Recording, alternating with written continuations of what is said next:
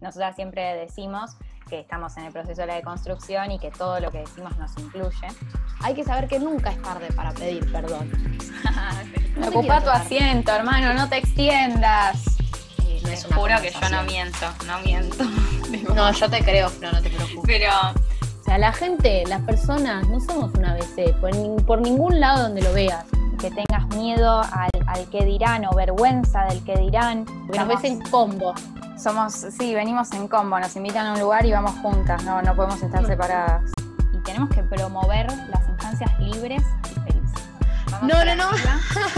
Eh, Somos todo eso que la imagen hegemónica no deja ver. Lo mejor es animarse primero a escuchar. Necesitamos la ESI, necesitamos educación sexual integral. Es una herramienta que permite vivir de forma consciente y libre la sexualidad de cada uno. Y, y no hay lugar para estos otros cuerpos que no responden a eso.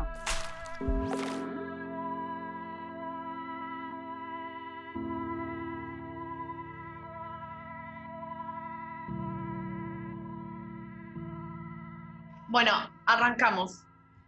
De una vez por todas. Hablemos de relaciones socioafectivas, Flor. Pues claro que vamos a hablar de relaciones socioafectivas como relaciones socioafectivas como un término bastante genérico que incluye a todas las relaciones existentes, habidas y por haber, socioafectivas, por cierto. Em, porque, como a Jo le gusta decir, hay tantas relaciones socioafectivas como parejas que existan, ¿no? Como personas involucradas en estas relaciones. Así que hay muchas formas de tener relaciones y muchas formas como de manejarla, de, involucrarse con el otro, ¿no? Claro, como dice Flo, hay que entender que también hay diversidad en todos lados, tanto de expresión, tipo de un mismo, como de expresión de, no sé, una relación en pareja o una relación con varias personas. Entonces vamos a hacer un recorrido. Me gusta hacer como un, viste, un, ¿cómo se dice? El line-up de lo que vamos a hacer. Vamos a hablar de monogamia, poligamia, relaciones tóxicas o relaciones sanas, esa, la comunicación, que es algo que vamos a hacer bastante hincapié, que sentimos que es como el centro para tener cualquier tipo de relación. Quizás nos vamos a centrar más en una relación que pasa en la línea de la amistad, que es a lo que venimos, pueden llamarla como quieran. Vamos a hablar del amor romántico, eh, porque probablemente van a decir, bueno, amor, no sé, una relación amorosa. Sí, puede ser una relación amorosa, pero hay gente que quizás no cree en lo que es una relación amorosa. Y hay que también entender eso, que a veces hay una presión social ahí detrás que te hace decir ciertas cosas o eh, que nada, que te hace vivir o tener que vivir una relación afectiva eh, de una manera particular que quizás no te representa o te sentís incómodo dentro de eso, dentro de esas reglas únicas y dirección única y también esos como pasos a seguir o suposiciones, porque todo viene también del ambiente, el hecho de como cargar con una relación así. Así que vamos como ese recorrido y esa vendría a ser la introducción. Me hiciste pensar dos cosas. Una, como el hecho de, primero, aclarar que no es que venimos a decir, bueno, hay una forma correcta de estar en pareja, tipo, y hay que construir las demás. No, sino el hecho de que es importante que cada uno viva sus relaciones como quiera, como elija, tipo, como se elija en pareja, justamente. Em, pero, tipo, sin, sin prejuzgar a los demás, sin obligarse a hacer cosas a uno mismo, como también viviendo la, la libertad que nos da la misma deconstrucción. Eso por un lado. Y por el otro, vos dijiste esto de eh, como un paso más que la amistad, y me pareció importante también aclarar eso, que es tipo, qué sé yo, yo digo que estoy de novia, pero entiendo que quizás otras personas no usan esos términos o usan otros términos. Claro. De hecho, yo a veces digo que estoy en pareja estable, ni siquiera digo que estoy de novia. Entonces, como que podés usar un montón de términos y cada uno puede, cada uno puede usar el término que le parezca cómodo. Por eso usamos Es este término más genérico de relación socioafectiva o pareja, que es como más amplio. eh, pero como dice Jo, tipo, no, no, no, la idea no es mantener en este episodio ya, tipo, todavía la presión social, o sea, fuera de- del podcast hay presión social, no lo vamos a traer adentro del podcast. Así que si estás escuchando esto y decís tipo, che, tengo una relación y me están diciendo que tengo que llamarla de tal manera, no, tipo, sentite libre, No, lo que quieras. Claro, porque la idea a veces también, bueno, esto que veníamos diciendo de lo social, ¿no? Como que está diciendo, bueno, pero si salís, entonces ¿qué sos? Y pero si ya llevas tanto tiempo, pero como está siempre eso de tener que saber, y además pasa mucho como, obviamente en tu relación quizás querés tener certeza, no, eh, varía dependiendo también de la monogamia y poliga- poligamia que vamos a hablar, pero está siempre como esa curiosidad de tipo, bueno, entonces ¿qué, qué son? No- no, ¿Viste? Como que te querés quedar tranquilo eh, todo constantemente, de- además de relaciones ajenas, que quizás no, te tienen por qué importar, o sea, te tienen que importar el bienestar de la persona que conozcas que esté en una relación porque querés que sea sano y todo, todo eso. Pero también siempre está como ese dedo que te apunta y te dice, bueno, pero ya vas a este punto, entonces tenés que hacer esto, entonces esto, lo otro, vas para atrás, para adelante. Y también es, es un poco eso, como saber que cada pareja, cada pareja y gente que se relaciona, como dice Flo, se llama de una manera, o quizás no se quiere llamar, o nada, la idea es que, qué sé yo, que me pongo un poco cursi, ¿no? Pero que la pasen bien, que sea sano y que, nada, que, que haya como un acuerdo sano y comunicación eh, en el medio. Pero bueno, para hablar de esto nos falta todavía un poquito del recorrido. Bueno, vamos a arrancar hablando con las relaciones monogámicas, ¿no? Perfecto, Em, sí. Porque más o menos es como el, el eje principal a, a raíz del cual también vamos a ver por qué hay tanto prejuicio con las relaciones no monogámicas, tipo con las que Mm. incluyen a más de dos personas. Em, y también el hecho de que cuando hablamos de una relación monogámica, en, esta, en este mismo pensamiento heteronormativo que tenemos siempre, lo primero que, cuando, lo primero que pensamos es, ah, tiene una relación, tipo, tal persona te dice, no, yo estoy de novio, novia, novie, entonces lo primero que pensás es, eh, es heterosexual y Claro. una relación monogámica, como que no pensamos otra cosa, no aceptamos, tipo, en nuestra mente no, no está abierta la posibilidad de que haya otra cosa, ¿no? Y bueno, acá tenemos, trajimos, este, o sea, la monogamia sería una persona con otra persona, que, Mm. o sea, hoy en día, por suerte, aceptamos que sea de cualquier género, pero antes no Claro. era tan así. Y después está la poligamia, que es que haya más de uno, de, o sea, más de, o sea, no, más de dos, me costó un huevo.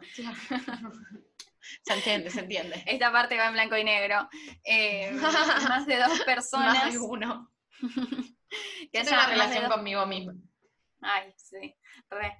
Eh, que haya más de dos personas. Y existen dos términos que definen que está, o sea, dentro de la poligamia existe la poliandría, que es una mujer con varios maridos, y la poliginia, que es eh, un varón con varias mujeres. Claro. Acá, o sea, estos son como más definiciones, tipo, en cierto sentido, legales, por decir de alguna manera, porque es una forma en la que los, cada país tiene regulado si permite o no estas cosas. Tipo, en Argentina solo está permitida la monogamia, no es que yo puedo ir y casarme con tres chabones, tres chabonas, tres personas, em, sino que yo puedo ir y casarme solo con una persona. En otros países está permitido casarse con más de una persona Claro. en- dentro de esta poliandría o poliginia. Eh, pero es interesante que eso solo está permitido, o sea, en la mayoría de los países que está permitida la poligamia, o sea, permitida, volvemos, de modo legal, ¿no? Tipo, obvio que si yo hoy quiero hacerlo, el Estado no va a venir a decirme, no puedes estar en mi Claro. no s- me quedé pensando, no es pareja, porque pareja, de hecho existe el concepto trieja, ¿viste? Que es tipo tres Perdón, me personas. silencié. No, no lo conocía, o sea, conocía el hecho de, pero no sabía que había una definición para eso. Es Bien. como otra, otra etiqueta dentro de todas estas etiquetas que estamos viendo, donde la trieja son, bueno, tres personas. Claro, otras personas. ejas. Es que también depende, claro. Eh, también depende mucho de la cultura, es, un- es una cuestión también cultural, ¿no? Como que hay cosas que, como todo, digamos, hay una cultura, hay algunas culturas que nos parecen raras por ciertas cosas, o nos parecen como uh, excepcionales por ciertas cosas, y también volviendo al tema de la monogamia como normal o como algo que vos decís que lo das por sentado, también heteronormativamente hablando, es porque yo, es algo que escribí, ¿no? Que, que va quizás un poco más allá, es porque si nos ponemos a pensar la vida en sí está estratégicamente armada para que sea de a dos, o sea, todo dos, todo binario, todo, o sea, como que no, no acepta otra cosa. No sé si no acepta otra cosa, pero como vos decís, no está reglamentado, no te da como la posibilidad de decir como, ah, mira, hay otra, otra chance, hay como, bueno, puedo caber acá, me van a aceptar porque se puede en, en, otros términos. No está, no está prohibido, pero se puede. Entonces. Voy a decir una pelotudez, pero lo, es verdad. Tipo, es una pelotudez, pero es en serio. Tipo, de hecho, los descuentos de San Valentín son para dos personas, no para más de dos personas. Exactamente. No, es que de ahí viene todo. O sea, y también es, como, no sé, ya el término, bueno, pareja, eso es como todo de a dos. Eh, el término binario, como nosotros venimos hablando, tipo, todo lo heteronormativo también está hecho para la gente, o sea la gente que tiene una pareja de dos, o no sé, pero la vida está armada de a dos, el matrimonio es de a dos, el acuerdo es de a dos, todo es de a dos. Entonces eso hace que tu cabeza instantáneamente crea que si, si hay otra experiencia distinta a la tuya, que es la poligamia, una relación de, de, más personas, es como raro o excepcional, o como, oh, tiene, viste, como, no es que te preguntan, tipo, tenés una relación monogámica, o sea, no sé si me explico, las preguntas van, más para otro lado y ahí te das cuenta cuando hay una norma. Eso quería sí. decir. Sí, sí, sí. De hecho, bueno, esto, como lo que estaba diciendo, ¿no? Que es como que puede estar regulado o no en tu país y a la vez es como que surge el analizar en qué países está regulado y cuando te fijas está regulado en países de mayoría musulmana o, africa o mm. países africanos Em, entonces, y ahí lo que está regulado en general, no en todos, pero en la mayoría, son eh, el hecho de que un varón se puede casar con varias mujeres. Y a mí eso también me hace ruido en cierto sentido, entiendo que es otra cultura, pero me hace pensar como el hecho de, em, bueno, de nuevo, tipo, un varón puede tipo, tener varias mujeres, pero la mujer va a estar ahí esperándolo, tipo medio patriarcal también la cuestión. Em, como que si vas a permitir una, permitime la otra, ¿entendés? Es que ahí obviamente es un tema, quizás, quién sabe, lo vamos a hablar en un futuro, eh, que hay algunas religiones que para nosotras, para nosotras es, bueno, no, no puede ser que siga existiendo esa noción, y hay como una puja entre, bueno, es religión, pero hasta dónde, viste, podés aceptar una religión que tenga unos parámetros tan restringidos, o sea, tan desiguales, tan... Y es algo que se ve, se, sabe, pero vos decís, bueno, es, es religión, pues es así. Pero bueno, está esta puja, ¿no? Como entre, ¿hasta qué punto es religión? O sea, ¿es aceptable una religión que sea tan asfixiante y tan, bueno, machista? Porque hasta el día de hoy hay religiones que las mujeres están total y absolutamente sumisas, o sea, es, es algo que nosotros lo miramos y también es cultural, porque ya hay algunas como religiones, bueno, e, es cultura la religión, pero que nosotros lo miramos diciendo como esto es imposible, es lo veo en las películas y digo, qué horror, pero hay gente que realmente vive así. Pero bueno, eso es, es también por la naturalización de ciertas cosas. Sí, es también por lo que vivimos nosotras. Claro. Tipo, es lo que sabemos, lo que estamos acostumbradas a ver desde que tenemos conciencia. Entonces, capaz lo que pasa en otra cultura nos llama mucho la atención, pero bueno, mm. dado lo que vivimos, podemos llegar a, la, a esa conclusión de que nos parece en cierto sentido eh, machista. Pero me quiero aclarar algo que no sé si lo dijimos o no, no sé si lo dejamos en claro, pero basándonos en esto de que existen tantas relaciones como parejas, tipo como personas involucradas. Personas. Eh, bueno, está esta cuestión de la monogamia, está esta cuestión de la poliandría de una mujer con varios maridos, está esta cuestión de la poliginia, un varón con varias esposas, pero después esas no son las únicas, sino que también esto de la trieja que dije yo, claro. tipo como tres personas involucradas en una misma relación, tipo no es que yo con ese y yo con aquel, sino los tres juntos. Después también mm. están directamente las relaciones abiertas, donde eh, quizás vos estás conmigo, pero tipo, nuestra relación es, somos nosotras dos, pero podemos tener Claro. encuentros sexuales, ponele, con otras personas. Como que existen tres millones de cosas, como cada pareja puede hacer, o sea, cada Exacto. persona involucrada en una relación puede hacer, quiero dejar de usar el término pareja ahora que pensé en la trieja. No, bueno. me está complicando. Eh, como que cada, las personas que están involucradas pueden eh, realizar tantas cosas que es imposible nombrarlas todas. Tampoco la idea es, en- como en ningún episodio, eh, o como en todos los episodios, la idea no es hacer un Mm. listado, sino como mencionar y como saber que existen otras cosas fuera de nuestro pensamiento heteronormativo monogámico. Sí. Otra cosa, antes de seguir, eh, nosotras con Flor siempre decimos hagamos la corta, hagamos la corta, y es como que. uf. Y la hacemos Pero eterna. bueno, es que me pongo a pensar por qué quizás la gente, por qué quizás también la gente más tradicional, más grande, o también de nuestra edad, ¿por qué no? Eh, le, teme quizás a la poligamia o la mira como, ah, como que, contradice, tipo lo tradicional quizás, que lo, hace una contradicción, eh, es porque, viste, decís, bueno, ¿en qué punto sentás cabeza y tenés un proyecto familiar, ponele? Tipo, ¿cómo haces para tener un proyecto familiar con la poligamia? ¿Cómo, y bueno, entran un montón, 6 millones de prejuicios de que tu proyecto que tiene que ser uno, de que tenés que tener hijos, que te esto, que lo otro, que...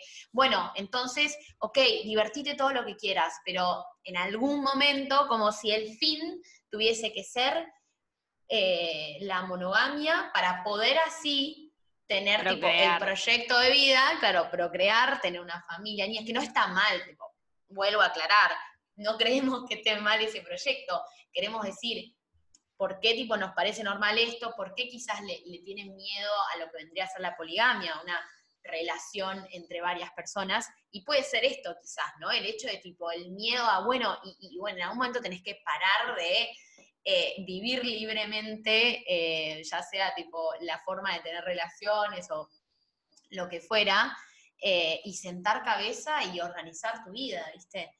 Y quizás el proyecto de vida no es ese, que ya lo venimos hablando un montón, pero bueno, puede, puede también ir por ahí el tema. Sí, ya que exista esto de sentar cabeza es un montón. Es un montón, es como, porque, o sea, ya raro. Pero bueno, de a poquito lo vamos como eliminando quizás. Bueno, y volviendo un poco también a esto de eh, elegir, eh, que, cada, que las personas involucradas elijan lo Mm. que quieran para su relación, eh, como que también es importante el hecho de que eso que se elija sea en base a la comunicación y a un acuerdo, que le llamamos acuerdo por decir de alguna manera, pero no es que te tienes Claro. que escribir un contrato, sino es como un contrato más abstracto, tipo como, bueno, onda, elegimos esto, elegimos esto en estos términos, porque si hace- lo hacemos de otra manera, quizás a mí me duele o no me hace bien, entonces eh, lo elegimos bajo estos términos, y elegimos esto y está bien, y nadie tiene por qué, tipo, opinar o modificar Claro, sobre que yo eso. decidí, claro. Es más que nada la nada, comunicación. Es más que nada como el, hecho de comunicarte con la otra persona o con las otras personas o con quien sea y decir, tipo, como cuando, qué sé yo, a tus amigas le contás todo. Bueno, no, no sé, igual es un ejemplo medio pedorro porque podés contarle todo a quien vos tengas ganas, pero digo, como decir, eh, una forma de cuidarnos es e- el contarnos las cosas, el ser sinceros y todo, pero también una forma de tener una relación en la cual no pasen cosas que ahora vamos a hablar, tipo quizás la toxicidad de sano y esto que lo otro, eh, es, es la comunicación. yo creo que todos los, los problemas o la mayoría de los problemas que se pueden llegar a tener en cualquiera sea el tipo de relación es la falta de comunicación. Y quizás vos decís, yo le cuento todo, soy súper sincera y no sé qué, pero quizás hay algo que no le estás diciendo o, algo que, como dice Flo, no vas a hacer un, un- un testamento o vas a hacer una carta de documento, bueno, estas son las reglas, porque no va por ahí tampoco, porque parece como que las reglas también estás como muy encerrado, es, es algo que va como, va creciendo, no sé si creciendo, pero va, está en constante movimiento también una relación, quiero creer. Eh, entonces, no sé, como que siento que el contrato también se puede renovar, quizás, se puede charlar, pero si no se charla, ahí va, como que las partes difieren. Entonces ahí es cuando se va todo al carajo y no se entiende nada, y pero vos me dijiste esto y lo otro, y termina como llegando todo a un, no sé, a malos términos. No, no quiero hablar de mí, pero voy a hablar de mí. Y tampoco quiero decir que, me, que mi relación es la mejor del mundo. Espero que se haya entendido. Eh, no voy a decir que mi relación es la mejor relación del mundo, pero para mí lo es, porque, mm, como, o sea, yo tengo una relación a distancia, para quienes no lo saben, y como el hecho de estar a distancia, o sea, sin comunicación no te relacionas, tipo, es como que lo más importante que tenés que hacer es comunicarte en ese sentido. Básicamente sin comunicación es como que en- con una relación a distancia que no tenés para, tipo, no es que yo levanto el teléfono, tipo, che, vamos a tomar un café, como que no, no tengo esa Claro. posibilidad. Entonces, sin comunicación es muy difícil y sin confianza, también hablemos de la confianza, no la mencionamos. Es como muy importante también confiar en la persona con la que vos te estás relacionando, porque, tipo, o sea, yo lo noto mucho en mi relación, porque si yo no confío en alguien que no veo todos los días, no me puedo relacionar, ¿entendés? Eh, pero también me pasa, fuera de hablar de mí, que igual me encanta, eh, fuera de hablar de mí, yo, o sea, veo muchas situaciones, tipo, escucho como situaciones en las que vos decís como, bueno, ¿y por qué no le estás preguntando, ¿entendés? ¿Por qué no le estás diciendo, che, siento esto? Tipo, estoy sintiendo esto y necesito que me ayudes a que yo me sienta cómoda y segura, o cómoda y segure. Tipo, es como muchas situaciones en las que estás tipo, habla, onda, comunicate, expres la otra persona tampoco va a adivinar. En algún lado de, de nuestro machete, Jo escribió algo como que, eh, que todavía no leemos mentes, y eso es completamente cierto, tipo, es como que si no, si no lo decimos, no, no voy a decir que yo, tipo, nadie es perfecto, a mí no es que yo siempre estoy diciendo todo, no me voy a dar como los créditos. Em, pero es como que es importante también confiar y si tenés dudas, como poder charlarlo y que este acuerdo o contrato, o como queramos decirle, siga en pie y te puedan seguir relacionando, ¿no? Claro, perfecto.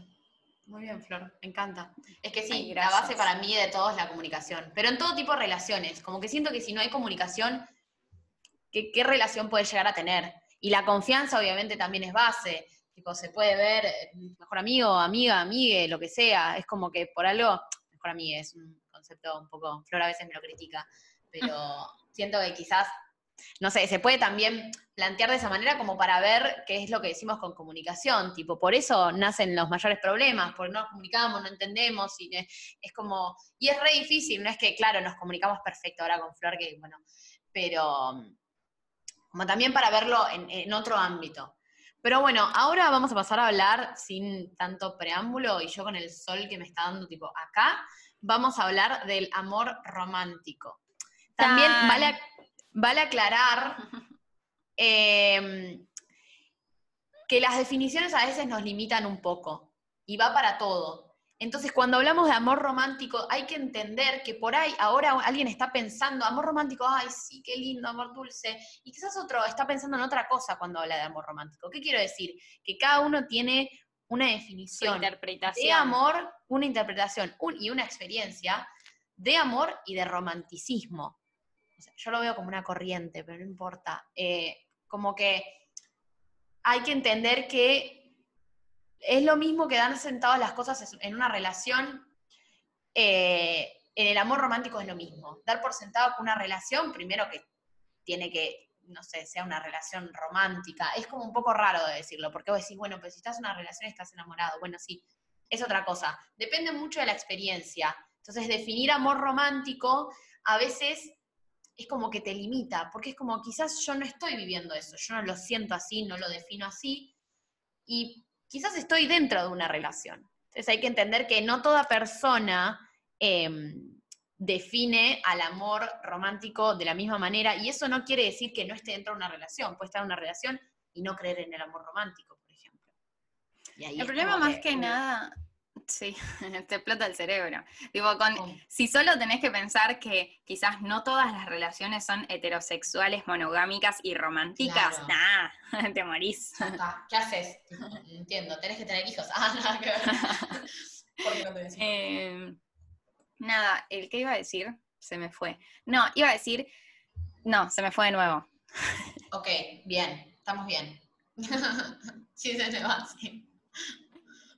Amor romántico. Ah, el hecho también de que, como que apunta, de nuevo, el amor romántico existe, hay personas que, o sea, en mi definición de amor romántico, la mía, la de Flor Gallegos, es tipo, bueno, eh, no sé, el hecho de San Valentín nos damos bombones, flores y osito de peluche que dice te amo, después tipo, como que te digo te amo todos los días, no sé, un montón de cosas que es, también lo pienso un poco y es lo que hicieron las películas, los libros, creer, nos hicieron creer que era lo romántico, ¿no? Y yo lo pienso y digo, ni en pedo hago todo eso, ¿entendés? Como ni de casualidad. o sea, en la práctica, claro, pero es, es, un cuento, es tipo, para mí el amor romántico es, es, literatura, es tipo algo que nos contaron y algo que se expandió y se llevó a cabo y se dice como muchas de las cosas.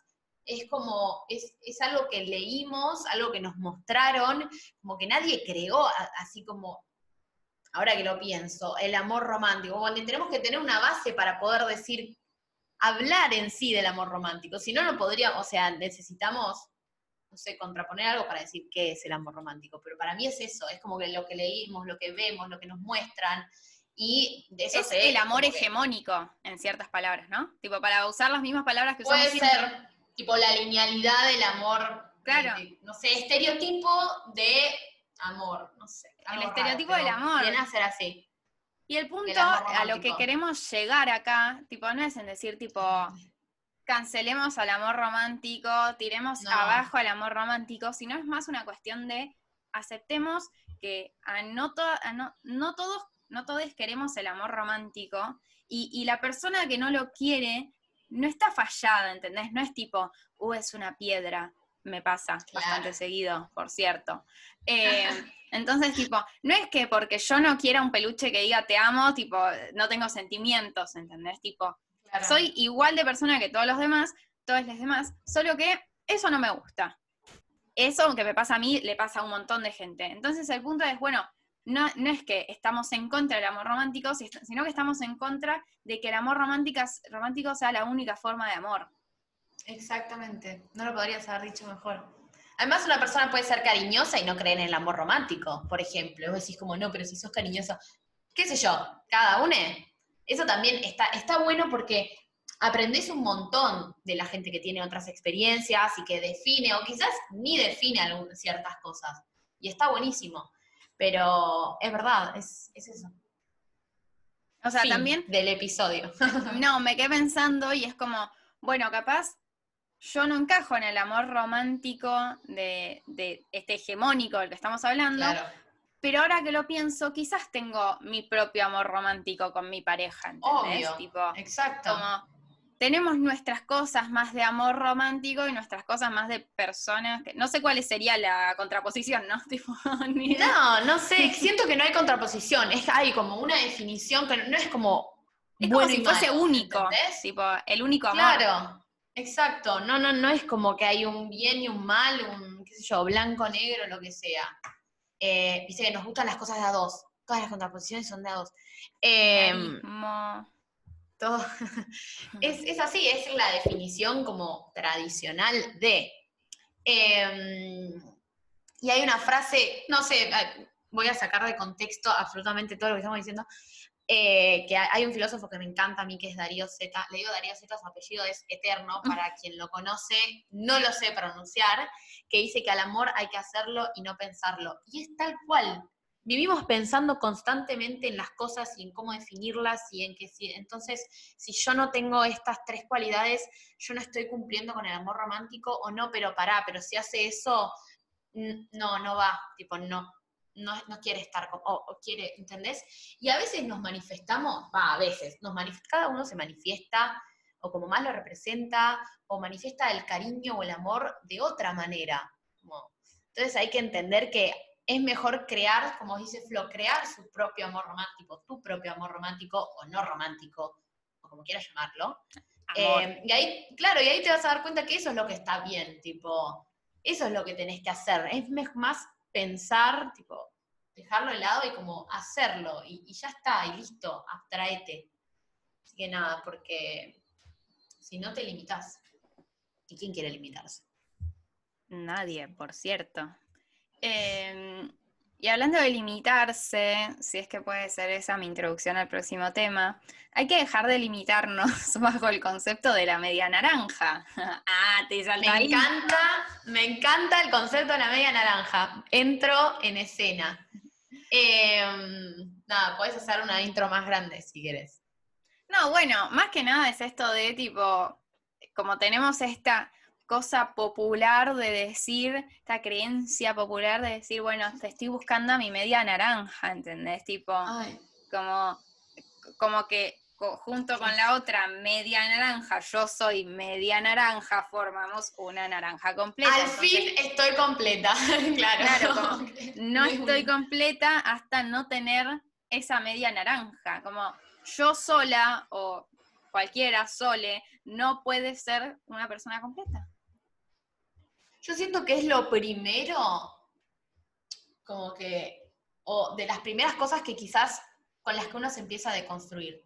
No sé si me explico. Quizás no tiene nada que ver, puedes hablar de todo lo que quieras, de, de- de todo lo que venimos hablando en los 85 episodios, pero siento que deconstruir, tipo, las empezar por estas frases que vienen de algún lado, que nos contaron, tipo el amor romántico de, de todo, es como que por ahí empezás y empezás a desarmar cosas.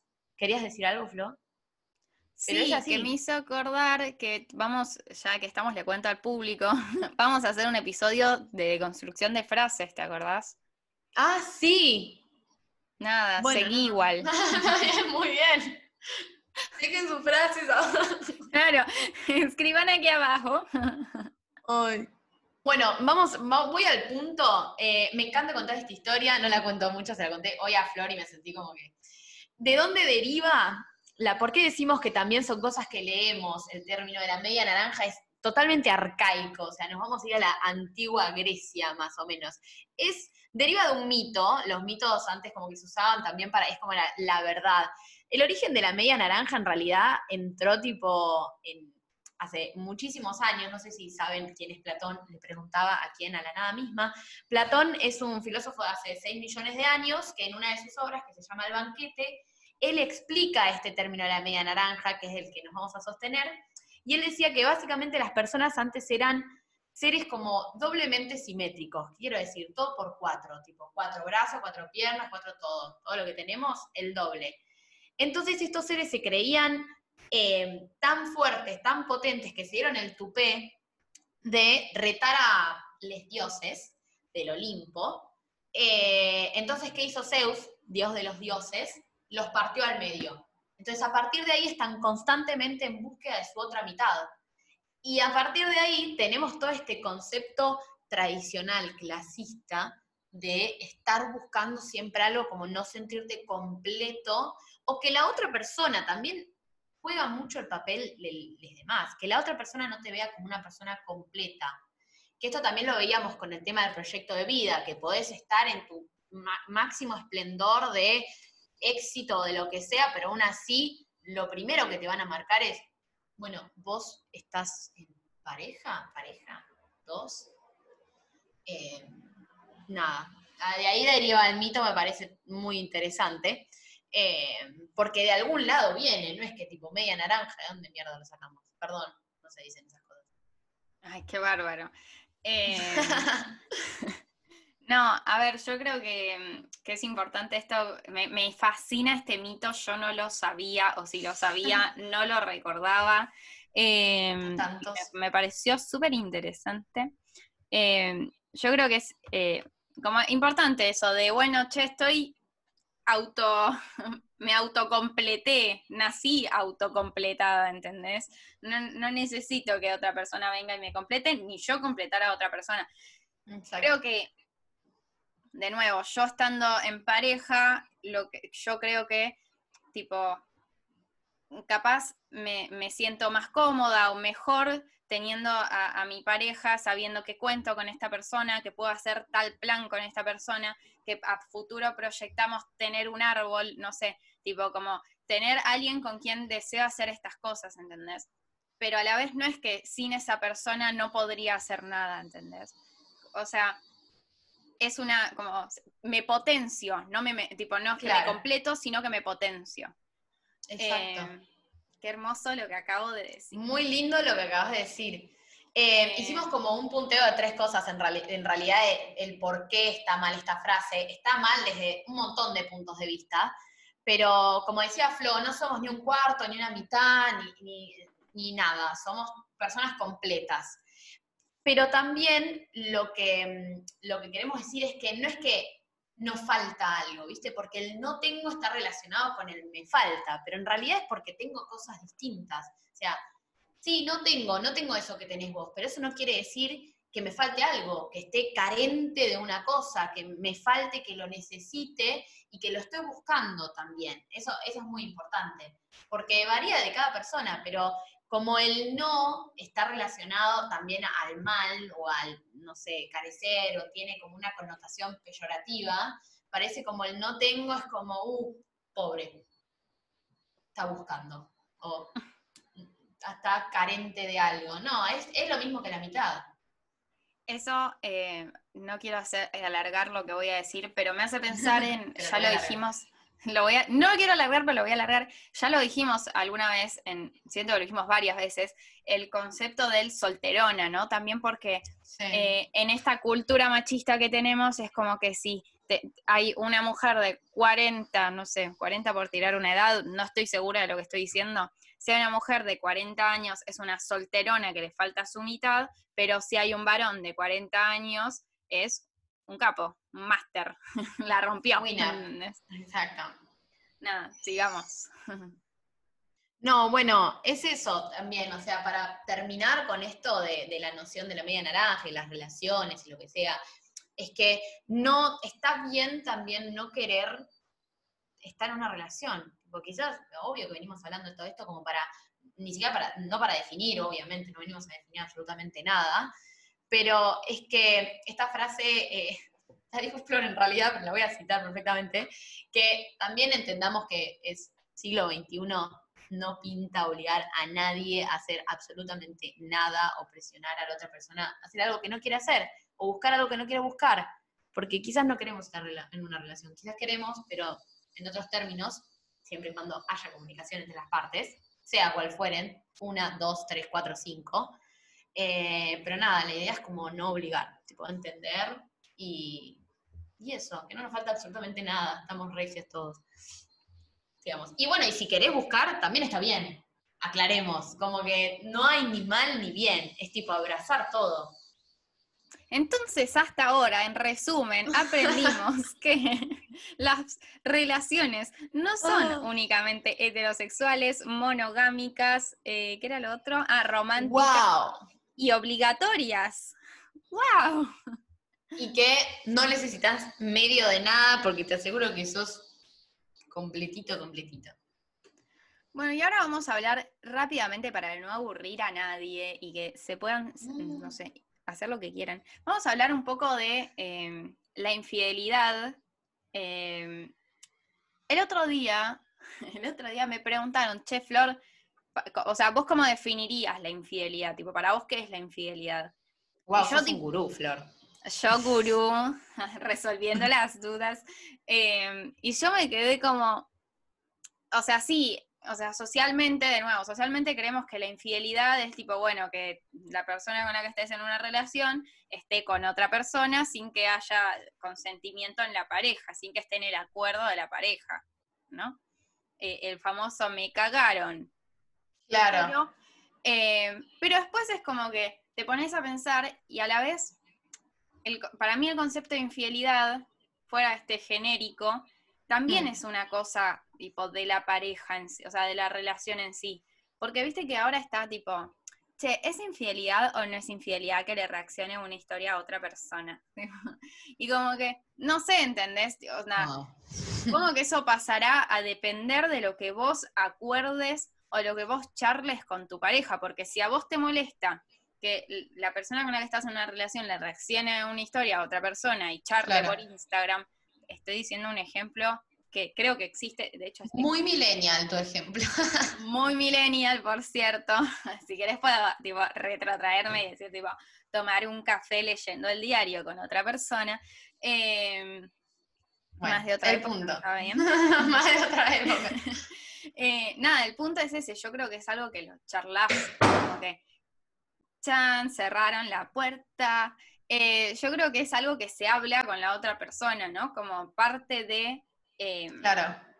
justamente de, de la comunicación y de la confianza, porque también, bueno, como si, si a vos te genera desconfianza que la reacción en historia, bueno, también lo tenés que charlar y comunicar. Y Claro. eso, eh, no sé si querés decir algo, si sigo en... No, es como que para, o sea, para hacer una no conclusión, no porque no se haya entendido, pero es como que la infidelidad se adapta a cada relación, tengas la relación que tengas y a lo que hay- en ella se pacte, ¿no? Y a partir de ahí, voy a- te voy a dejar terminar, pero a partir de ahí viene el concepto de relación sana, relación tóxica y lo que sea. Eso mismo iba a decir, como que también lo de la infidelidad nos lleva a ver, bueno, ahora está el concepto de relación sana y relación tóxica. Estuve pensando, tipo, cómo se, porque el, el concepto de toxicidad también es bastante moderno. Y antes tenía Sí. otra palabra, pero no me acuerdo cuál era. Eh, no sé, sinceramente. Pero como, bueno, la, la relación no sana, la relación que vos decís, tipo, che, veo muy mal a mi amiga, amigue, no la Claro. estás pasando bien, eh, a eso voy. Tipo, es como que también lo que vos comuniques y lo que vos consideres por infidelidad, o al contrario, lo que no comuniques es lo que va a hacer de tu relación una relación Mm. sana o una relación tóxica. Claro, es como que si ese acuerdo falla, podríamos decir, entre comillas, que puede pasar, o sea, ¿quién pudiera tener una relación quizás linealmente lineal, viste, que no pasa absolutamente nada, creo que no sería una relación. Em, pero bueno, como que si el acuerdo falla, claramente es porque había algo en, en él que no coincidía entre las partes. Y por eso, como decía Flo, es importante, o sea, para tener un acuerdo, como decíamos, no se lee en mentes, hay que comunicarlo, hay que decirlo, hay que charlarlo. Y nada, y a partir de ahí, tipo, viene todo el hecho de relación sana, relación tóxica, claro, o relación no sana, podemos decir. Eh, o sea, no, lo que quiero decir también es que porque, tengo, porque no te puedas comunicar una vez, no es que definís tu relación como tóxica. Mi relación es tóxica porque el otro día eh, compré algo que no quería comprar y me había dicho, eh, no sé, como que el ejemplo es muy banal, pero a lo que voy es, es esto, como que todo se amolda también a, la comunicación que vos tengas con esa persona, se refleja en la comunicación que tengas con esa persona. Sí, totalmente. No, si- siento que no me queda nada por agregar. ¿A vos? Eh, con respecto a relaciones tóxicas y o sanas, no, eso, la comunicación siento que es la clave para el éxito eh, en todos lados, en serio, en todos lados, como que se practica, deberíamos de Sí, practicarlo. de hecho, como que no solo en una relación socioafectiva, en, en- en No. todo. Eh, No, bueno, por eso veníamos diciendo también en amistad, es como si no tenés comunicación con, con una persona que es cercana, que supuestamente le, le confías muchas cosas. Es que hablemos, hablemos de nosotras, por dar un ejemplo, ¿no? Tipo, para hablar de en primera persona. Como que si, si a mí me jode algo que hizo Jo y a Jo no se lo digo, que a Jo hablo con Jo Claro. todos los días de mi vida, y medio que nuestra relación se va a ir al carajo si no hay comunicación, ¿entendés? Carajo de nuevo. Claro. Pero, qué vulgares que estamos. Bueno, nada, eso. O sea, hasta acá aprendimos que como que nuestro punto no es tipo eliminar las relaciones heterosexuales monogámicas que te completan, románticas y etcétera, Claro. sino eh, es más que nada como también eliminar el prejuicio, tipo yo tengo una relación completamente monogámica y heterosexual, eh, pero es tipo no es que por este Está bien. episodio la voy a eliminar, sino es una cuestión de eliminar el prejuicio para, para con las otras personas sobre sus relaciones y además tipo esperar como si eso fuera lo único que pueden tener. Claro, el objetivo del episodio es más que nada entender la diversidad de las, de las relaciones. Y voy a terminar, que me acordé que le contaba a Flor que hace poco me preguntaron si estaba, ah, ya, si estaba a favor o en contra de la poligamia. Y yo me quedé como, ¿por qué estaría? Primero me quedé, ¿por qué estaría en contra? Y quizás varía tu experiencia, pero no es cuestión de estar en contra o estar a favor. Quizás vos no, no tendrías una relación así, pero de ahí a estar en contra o a favor me parece que es como, es, no estaría, estar en contra es no, es- no entender que hay diversidad en las relaciones. Tipo, no puedes estar en contra de algo que, que- no sé, es raro. Me pareció muy rara la pregunta, quizás Es estaba mal dicha, pero estar en contra o a favor me pareció un montón. Entonces, el objetivo es eso, entender la diversidad, como decía Flo, no eliminar ningún, ninguna forma de ella, no sé por qué es así, y, y también entender que no hay una forma correcta de, en una pareja eh, o en una relación de más de dos personas o lo que sea, eh, de amar o, o de ser amado o de expresarse o de, o de tener en ella eh, esta relación. Estar en contra o a favor podés estar de una política que pone el presidente, no de una forma de no relacionarse. creo que una forma de relacionarse. Pero bueno, con eso nos retiramos. Con eso nos retiramos y nada, les invitamos a deconstruirse nuevamente sobre las relaciones socioafectivas y que vivan lo más libremente posible, que se comuniquen y que nadie les diga cómo tienen que relacionarse con otra persona. Cuídense, besitos.